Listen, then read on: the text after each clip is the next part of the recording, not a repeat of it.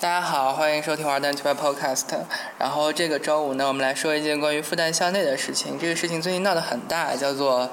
浴室要装修了，但是浴室的翻修呢，偏偏在学期中后段进行了，然后就是卡着期中的结尾，然后拿着 拿着期末的头，中间那一段时间我们要开始浴室大装修。然后这个事情我们有一个很有意思的说法，叫做夏天到了，学校把浴室关了。对，然后发生了一些争论。呃，首先我们来说一说这个事情吧，就是大家得知这个蛮突然的，就是突然总务处发了一个通知说，嗯，贴了一张纸，贴了一张纸在浴室，在在门口好像是。对，然后告诉大家说啊，大家过几天就不能来这儿洗澡了，本部的浴室要关了哟。然后，然后本部人民说完蛋了，要跑东区本部啊，要跑到东区和北区去洗澡了，要徒步大概到东区要走六百米，到本部要走一千一千三百米左右。到北区要走啊到北部北区四百米。对，然后，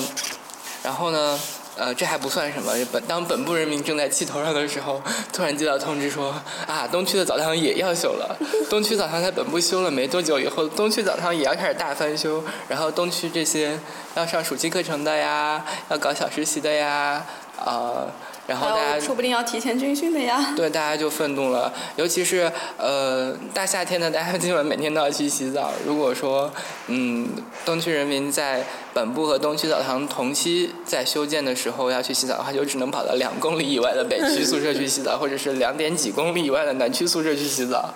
对啊，就真的很可怕。我们只能去开宾馆开房洗澡了。对，我们可能要为了洗澡去皇冠开房这样子。挺进东区，反攻本部，出走北区。太可怕了。学校这个战略也是有点。然后呢，总务处就在那天开了一个座谈会，但是这个座谈会是在他们发布了这个通知之后才被迫，因为声音太大开了一个座谈会。座谈会上呢，谈了几个问题，我们首先来呃公布一下，以下的部分来自于九十九度被官方删除的一篇稿件。好，第一个问题，为什么要改造浴室？总务处老师答：我们这样也是希望为同学提供一个更好的洗浴环境。学校用的也都是高压锅炉供气，用气来烧热水的。而这种方式在很多跟复旦差不多的学校，比如说交大，比如说同济都已经被淘汰了。所以要改造也是正是基于这种高压锅炉逐步在被淘汰的基础上。而且原来的锅炉房已经老化了，再不改造以后会有很大的影响。然后我觉得可能会爆炸什么。我每次从那东区那个烧气的锅炉旁边过，我都觉得很很可可怕，你知道。然后另外锅炉房是非常耗能的，空气热泵又是节能的，改造完了以后也为学校降低了能源消耗呢。因此有这两个契机，一定要改造锅炉，同时又有空气热泵节能技术的应用。然后第二个问题是为什么要这个时候修？答案是一个是因为上述两个契机，另外一个就是这个项目是我们今年好不容易从中央高校那边申请下来的，获得了对于本部东区两个浴室改造的经费，来改善人同学们的洗漱条件。教育部每年都会给复旦这样的学校一些长效机制的改造项目，都是跟学生密切相关的，否则申请不下来。像一个是改造教室，比如说我们上个学期的时候就三教啊什么就大修了一遍，然后另外一个是就是跟宿舍相关的，要么就是整座大楼的修缮或者浴室生活改造。刚刚提到了我们的学校恰好在这个时间申请到了经费，然后这个老师还在后面提到了一个一个黑历史，叫做。复旦当时不是被中央巡视组查查了嘛？然后因为经费挪用的问题，然后好多经费就被撤走了。然后本来当时是说了，本部四栋女生宿舍是要直接上热水的，就是楼里面可以供水。结果当时都已经谈妥，学校也都已经同意了，结果钱没了。然后，然后那个事情一直拖拖拖拖到现在。然后，嗯、学校现在好不容易搞到钱了，然后发现这个通知出来的太急了，因为他们本来是想啊、暑假休几个，寒假休几个这样子的。然后因为工期的问题，时间前前后后施工队什么要把时间调整好，然后就变成了本部变成这个学期中要修。然后之所以他们不能全部都搁到寒假这个洗澡比较频率比较低的时候修，原因是寒假是明年了，今年的经费用不掉的话就被收上去了，然后审计那边又很难过。好，下一个问题，为什么不能同时在暑假改造，或者是一个在暑假，一个在寒假改造？呃，前者是因为同时改造两个浴室都没法用了，这样的话留校的学生受到影响很大。然后他还提出一个很重磅的消息，这个座谈会上叫做。因为浴室改造，今年的军训可能要提前到七月份，然后大一的学生们看到这个以后都整体炸了，这样就使得暑假两个工程同时开工，集中到十五或者二十天的可能性变得压力山大了。然后其实军训就是半个月，十五到二十天呀。然后之后就是我刚说到的资金问题，呃，每年十一月份的时候，教育部拨的这个百分之九十的款项就要花出去，如果你花不出去，哦吼，那些钱可能要被收回去，然后学校这边还会可能会受到批评，什么 你花钱不利之类的。然后，另外还有人说，那为什么不能呃先改造一楼的女生浴室，再去改造二楼的男生浴室？反正就是分层改造。然后，因为它是把蒸汽加热方式改成空气源热泵加热方式，是整体改造，所以没有办法先改一楼再改二楼。然后，另外是，嗯，就是改造最终结果会是什么样的？就是所谓的改善的洗浴条件是什么？第一个是锅炉老化，就是再不改真不行了；第二个是锅炉锅炉耗能，改了以后就能省下省下不少能源，也算是清洁；第三个是现在浴室里面的灯啊、插座啊，其实挺混乱的，就是。像东区的浴室里面有一种有一种那个打卡的密表，是你按啊你的手指去触碰感应一下，它就可以暂停的；还有一个是卡上去不会停的，就一直在流水的那种。然后呃，在那个他们贴出来的报告当中，有一个很有趣的数字，叫做每天洗澡的人次，本部最高六百人次，东区最高一千五百人次。请问这个数据是怎么得来的呢？总务处老师说，这个数据是我们浴室的管理人员坐在门口，手上拿一个计数器，进来一个人就按一下，然后算。出来的，然后他们这个总数是按照平均值来做的，嗯，最后呢，这个事情反正那天座谈会结束了以后，大家还是争论不休，整场的气氛讨论的特别热烈，反正一直处于比较大的争执状态。然后这几天复旦的人就还一直在关注这个问题。然后九十九度就是我在那个杂志社，在当天呢。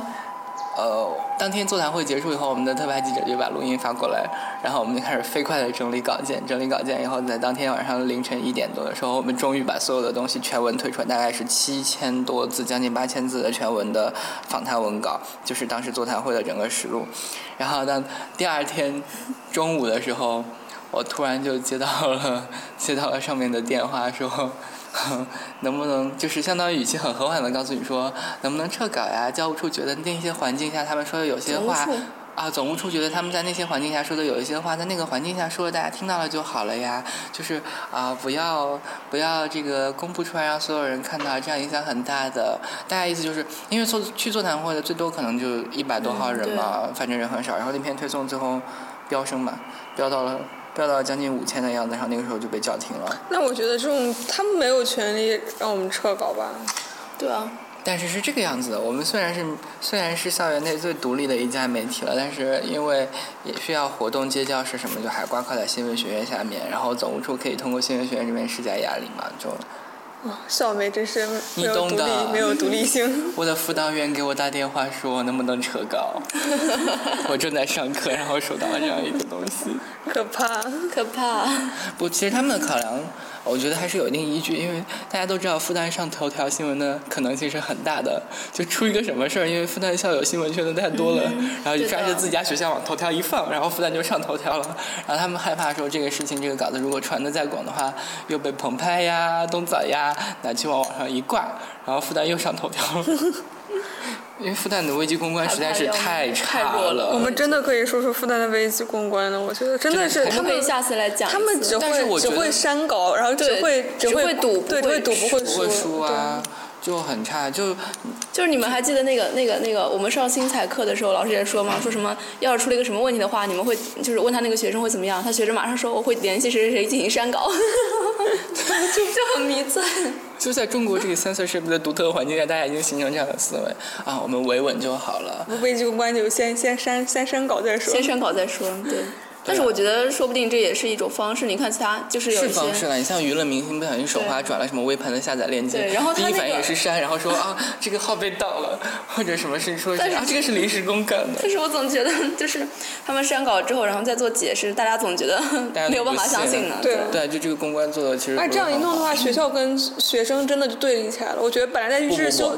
在修这个事情很糟糕，叫做我们不是最快把这个东西整理出来了吗？然后当时就看到学委会有一个人，他大概就发了一条朋友圈，然后，呃，让我来找一下这条朋友圈，他把我们讽刺了一番。他说这个人叫风风风，是学委会的副副副主席嘛，然后说，呃，然后他转发了这个。呃，学生会就发起了这份投票，待会儿金云会介绍这份投票，然后说比校园第一狗仔杂志不知道高到哪里去了。就实际上很很伤心，因为我在主导做这个整理的实录的问题，就是大家去我们一开始去整理这东西，实际上就是出于一个信息传达的功能，我们希望把东西整理出来，然后。结果你学生会是去参与这样一个事情的，然后你里面的人突然转发朋友圈的时候跳出来说啊，比我们这样干实事的人，比你们这些搞虚的新闻的人不知道高到哪里去了，然后还要还要说这样一个很正当的行为是狗仔，然后这个就搞得很不开心。我记得我有个学妹，她去参加了那个座谈会嘛，她觉得被代表了嘛？对。对，就是因为只有书院、认证书院，就是本部的书院和东区的书院，还有学生会、学委会，还有总务处在几方沟通，其他的其实我觉得是这样子，就是说，我觉得不管是从那个总务处他发这个通知也好，然后那个包括那个什么书院的和那个呃学委会来做这个东西啊，其实他之前都没有征求过，就是广泛的意见，他是没有征求过的，他直接就出来说啊，我们代表同学们讲一讲的什么什么东西，我为什么要听你的代表？我我之前跟你沟通过吗？你有征求过我的意见吗？对对啊，我觉得他这从这通知一直到就是到后来投票，其实都是一个。我不觉得他他他这样的做法就是有显得多么有实事，有多么然后我们来看一下这个投票，其实也很也很什么，就就看起来就是一个他来征求你的意见，实际上他把你的他把方案已经写好了，就是你你没有别的选择。让我说，你只能在 这四个中选一个。就是那个稿件发发转发量还蛮高的，然后最后就是有人看到学生会的稿件以后，甚。因为很多人不相信，就是我们提到的总务处老师说军训有可能会提前，然后有人有人转发学生学生会这篇投稿了以后说，啊，我还以为九十九度说的是真的呢，然后 然后我们当时看到以后，整个编辑部觉得，呃，可是大家看不出来那就是录音整理稿吗？我也很好奇啊，就题目已经说的很清楚是实录了呀。虽然最后我们说这个东西没有经过他们官方去审定，但是我们可以保证说，我们哪怕把录音稿呃录音原件抛出来，我们都跟他们讲的话是一样的啊。就是这是每次每次这个时候我都有一种感慨，就觉得隔行如隔山。真的是新闻行业真的是不懂，真的是一个被误解太多的，搞得人一点信心都没有了。对。反正昨天因为这个事情搞得很怄气，然后最后。最后我在晚上上完了一节《论语》课之后，我觉得我的境界豁达了释然了。我觉得我昨天晚上要是没有哲学的抚慰的话，我可能昨天一天都是气呼呼的状态。好，接着。是我的话，我已经我已经冲上去论战了。昨天想了想，我还是算了，不要跟别人去理论。唉，这个世界。然后是，对我昨天看到。嗯，就是有个媒体出版人叫曾光明，他在微博上说了一段话，这是昨天我不知道他因为什么事情说到的，然后我就特别的啊，他是今天早上六点十六发的，他叫做新闻报道是一个逐步滚动接近事实真相的过程，期间信息不断得到修正，不可能等到一切尘埃落定之后才开始报道。其实我想把这句话回给那个风风风，呃，就是他去抨击我们的一个很重要的原因是他觉得说你的稿件是没有经过官方审定的，没有钦定过的东西怎么可以发呢？不要。总是想搞一个大新闻，你们跑得比谁都快。但是实际上呢，这种东西关系到大家的利益。按照 newsroom 里面的一个经典观点的话，只要关心到大家的投票权，或者关心到大家的政治权利，其实这就是一种校园政治权利。关心到大家的生存权的时候。我们就可以去做这个东西了呀！我们是为大家服务的，不是说为你学生会一家去服务，一定要传达你自己的意志的。我们又不是学生会旗下挂靠的复旦人周报那样的媒体。而且我觉得学生会他居然不跟学生站在一个立场上，也是不不不。其实我不想把这个东西上升到学生会的层面，可能是他个人的一个因素。就是我们后来呃，因为编辑部内部也也有过争论，说这个人的问题。然后我们后来得出来结论是，他不能代表学生会，但是他坐在这样一个位置上，他这样。出来发言的话，很容易引起别人对于角色混淆的一个误解。就是别人可能别家再去引述他说的话的时候，可能会说：“哎，看学生会某某某，他就他就对，他就可能扣上去这样一个标签。”而他在发这一个东西的时候，他只能他没有说这是我的个人观点，跟我学生会的职务无关，或者跟我学委会的职务无关这样的区分。这样，就是他这么说的话，其实很容易让他自己的话被利用。对，就是大家在朋友圈表态的时候还是要谨慎。就是孔子说的言行一定要谨慎。对我，我这两天真的是《论语》的忠实读者。我觉得我从《论语》中汲取了无限的精神力量。好，接下来金宇来跟大家说一说这个，嗯，就是。学学生会最后最后出现的方案，他们其实他们也做的很差。因为只有四个方案。对他们一开始推了一套问卷，任重任重推了一套问卷，然后学生会好像又联合推了一套问卷，然后最后又推了一套问卷，就前三套问卷都推出来了，大家都广泛转发填写了。然后在开完座谈会以后，他们说：“哎呀，这样太麻烦了，我们最后还是推一个四选一的方案的组合吧。”然后把前面的方案就全前面的问卷全部叫做预调查，然后出来一个最终版。然后这个搞得大家很烦，就是填了一个问卷又一个，就为了一个反正我洗澡的从头到尾事情就填。了一个问卷，我也是醉了。所以就是这一个，来介绍一下就。是这个浴室改造方案征意见征集这个嘛，五月七号发布的这个。嗯对对它总共提供了四个方案，就是其实主要是问题就是在于呃修东区本部浴室的顺序还有时间的问题。然后反正我觉得从这个四个方案中，我看到了就是。一个是就是不管你怎么修改，总会有一段时间，就是六天对到三天，然后他们那个两个浴室是要同时改造的。然后呢，第二个就是他一定会对暑假留校的同学，就是军训的、暑小学期的，还有就是可能留校实习的同学产生影响。嗯，然后他只给了这个四方案，你只能四选一，然后也没有自己自己在 argue 的权利但其实。他们说，他们这个方案是在那天座谈会的基础上形成的，就是已经吸纳了意见，但是好像看上去还是不是特别让人进入满意的那种。嗯，就是他这个就是其实就是说，就我们学期中就基基本上学期中的话，就是可能到学期末尾之后会会修，就是对，肯定会受影响。比如说六月二十号开始修本部，或者六月二十号开始修东区，然后要么就是等七月四号开始修东区，或者七月四号开始修本部，反正都是在学期的末末期，然后开始修。然后呢，期间在八月份或者七月末的时候，然后再会开始修另一个，然后中间会有六到三天的重叠，对，就是这样。嗯。然后对阅读量已经三千七了，不知道多少人投票。投票我估计还蛮多的，这这个毕竟是关系到大家洗澡大事的问题。对啊，我觉得就是这个浴室这种事情就，就就就是你说你要洗个澡，你还要走那么远，然后就这种事情就让人觉得很烦，而且夏天的话就是刚好又是洗澡高峰期。嗯好，然后但是等等，我有点不太明白。哦，我懂了，这是时间问题，就是说他现在还是，嗯、还是说，就是那个原来我们说的那个什么，本部是休三十九天，然后东区是休四十五天，这个时间是没变的，是吗？还是说这个时间也他们进行了压缩他们？想尽可能缩短工期，好像是是最少不能少于多少天，应该是有的。对对二十多天，还是三十天？本部浴室改到最少三十天，东区浴室改到最少三十五天。对，就是这个时间，他们说跟施工队商量了，已经缩到最短了。但是其实我觉得这在这个里面还有一个就是很很大的 bug，就是在于他统计的那个人数，就是两个浴室可容纳的最大人数。那个大家其实不是特别支持，就是任重书院资管会也在上面提出来了，他们自己的人数远远就是人这数个两倍对，因为嗯。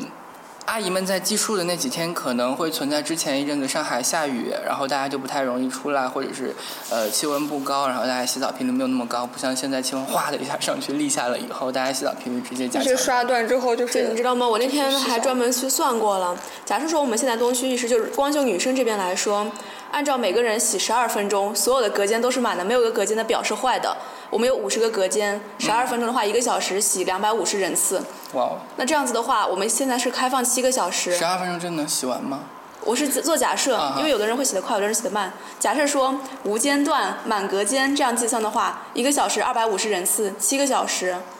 满打满算也就一一千七百五十个人次。对，还是满打满算。对，满打满算，然后他竟然说再延迟，再再再多开放一个小时，然后或者怎么样，就是相当于说是增，我记得好像是增加了一个半小时吧。他竟然就有自信说就能够满足东区和那个本部的那个量，我也是醉了而。且晚上九点之后的那个完全是高峰期啊，就是你下午的三三点到四点你你中间有课的时候，对对对你不可能保证它是它是它是满的的无间断的。你下午有课的时候，同样不能保证它是满的无间断的对，。其实那个五点到下午五点到六点和九点之后，其实真的是高峰期，对这两个时间的可能会占。但是学校想的办法是通过延长开放时间，他刚才想延长到晚上十一点那半。大家那么晚就是洗澡，洗完就明天对对，了洗完就怎么？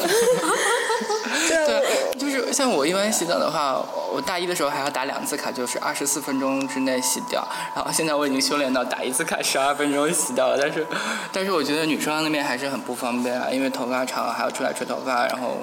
女生都要打两次卡吧，一般。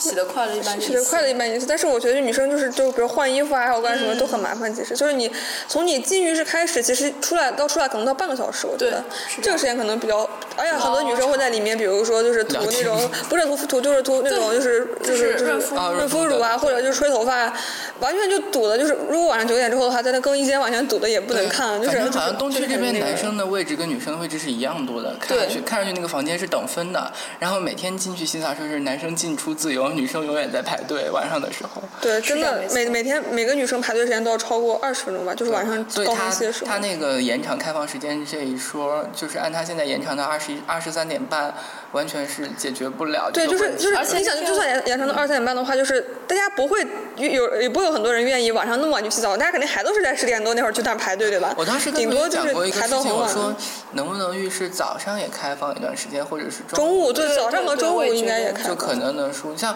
像我的话，其实我起床会稍微晚一点，因为每天晚上可能睡得晚。然后我早上起来了以后，其实还蛮想去洗澡，但是早上澡堂不开。对，我觉得如果早上开的话，就可以你晚上不洗澡，你早上去洗个早上洗了还很清爽。对对对，我觉得我觉得其实就是这个时间很不自由。你如果你比如如果有人有早上有锻炼的习惯的话，你嗯锻炼回来一身汗，你发现你不能洗澡，就很很恼火那种感觉，就你只能呕到呕到下午，等等，对，就很难受。这个东西让我们大家想一想，遥远的在珠三角的香港系的大学们，他们的宿舍里面都有自带浴室。还自带厨房对同济也有自自带浴室吧？江湾好像到时候也要装那个对呃装装，但是条件都还没有有香港那么好，就是香港自带浴室都没有我们高中好好吗？我。们高中还有热水和对我们高中高中宿舍都有热水热水器、淋浴器。对当时高中我们入住的时候，我们还觉得宿舍很烂，然后 宿舍总务处的老师告诉我们说，你们到了大学就知道高中的好了，然后 我们现在知道。真的宿舍不如高中的。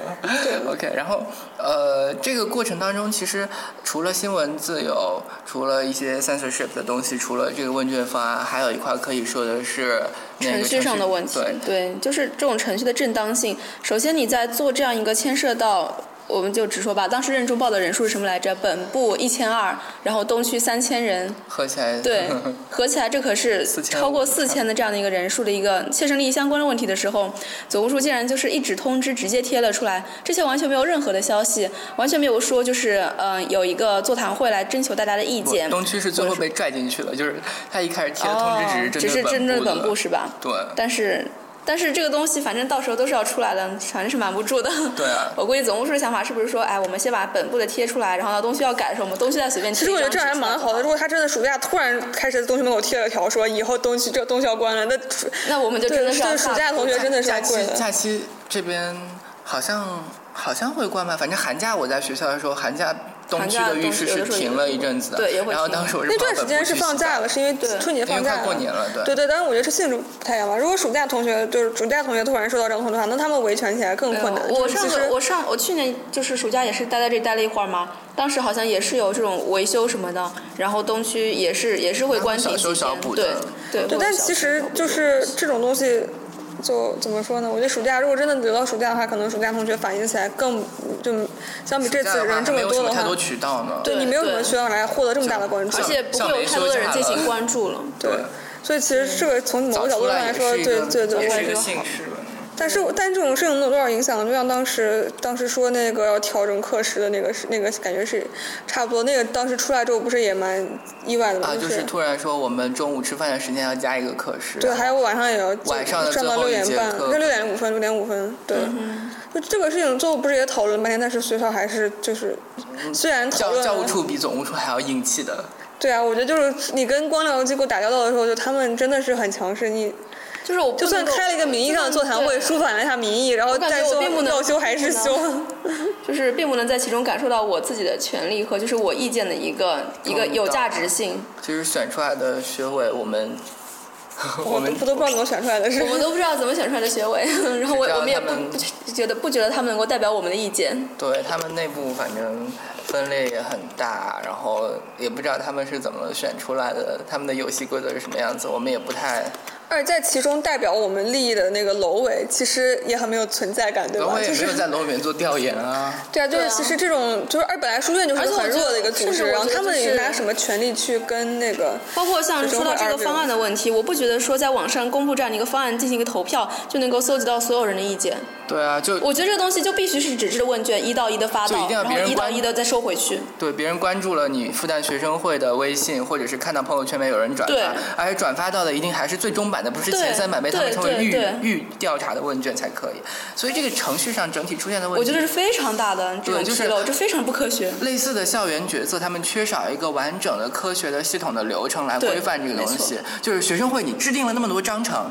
或者是总务处，你有那么多学校的规章制度，结果你在做这个事情的时候，体现出来还是一种很幼稚的手段。就是嗯一个学校的这两个机构并存了那么多年，结果你在做这个事情的时候，还是那么的幼稚，就就是就是完全是一种就是误打误撞应激性的那种反应。就是刺激反应啊！别人学生给了一个刺激，这民意实在不行了，要压一压了啊，我们就来给一点反应，给一点糖吃。这样子的话，你还是一种管理型的东西，啊你的服务意识在哪里？这个东西就做的不是很好。表面上看上去你是要为我们服务，但是实际上你一开始的出发点还是啊，我们自己怎么方便怎么来。这样我觉得这个完全就跟之前的说删稿那种事情，我觉得就是把学生跟跟总跟总学校就是这样的话，这个思维就是种对立的思维啊，就是、哎也不是就是我觉得他们他们名义上说是要要要来要来给我们服务，为了改善我们东区绿水条件，但他这样子通过又来又来压我们的民意，然后又又又这样怎么说呢做这种没有诚意的实。现的目的是好的，对于我们来说，我们是欢迎的，就是这个环境会改善。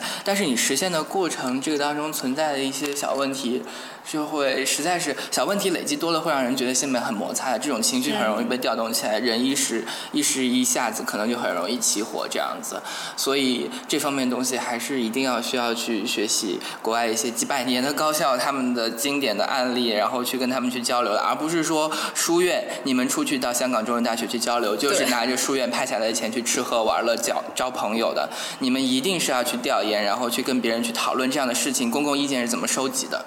这些东西是你去交流的时候应该做的，而不是像现在那样子，直接书院的委员长带着大家去吃喝玩乐、浪一圈香港，然后就回来了这样子的事情。这个东西是绝对严重要提出批评的。就是我们大家都知道这个事实，但是只不过我们没有说，但是碰到这个机会上，我们一定会说出来的。所以我今天在这里讲的话，不代表说我在某一家任何机构的立场，我只代表我个人，我自己的想法是这样的，我经历的事情是这样的，而且我对我说出来的东西是可以负责任的。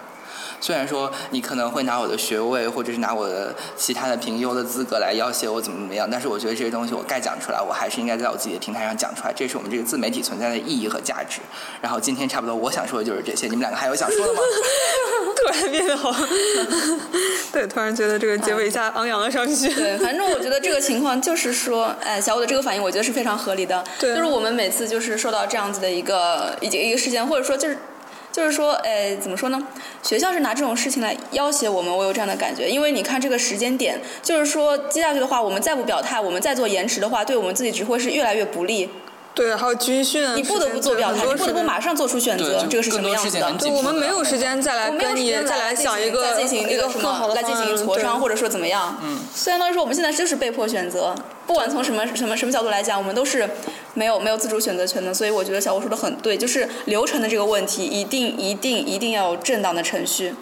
就是你做不好，你可以去学，对哪怕你照搬模式过来，你一点点做调试都是可以。比如说信息公开，然后民意的搜集、民意的整理，然后民意的呈现，然后双方那个一个意见的一个汇总，还有那个就是就是那种交流，然后各自协商让步。对啊，这就是总务处有前瞻性，他不能等一个事情要都他们这个钱马上就被收走的时候，然后开始突然说哦，我们钱要被收走了呢，然后我们现在要开始修，就是所以学校就是一些部门的老师，你们认真去听一下社会调研方法 A 这门课。好了，我们这期就说到这儿，欢迎大家关注我们的微信平台啊，玩蛋去吧，地址 ID 是 Play with the Egg，然后我们在上面可能会有我的一些人生经历的分享这样子。好了，本期节目就到这里，希望啊浴室的事情早一点解决，大家呢能平息下去，然后学校部门也能学到相关的经验，能够改善他们的问题吧。对就是这样。反正我们相信这个事情，呃，肯定会慢慢化解的。但是化解的过程，希望各方努力变得心平气和一点，不要怄气就好。对我们也会持续关注这件事情的最新进展。好了，拜拜。拜拜。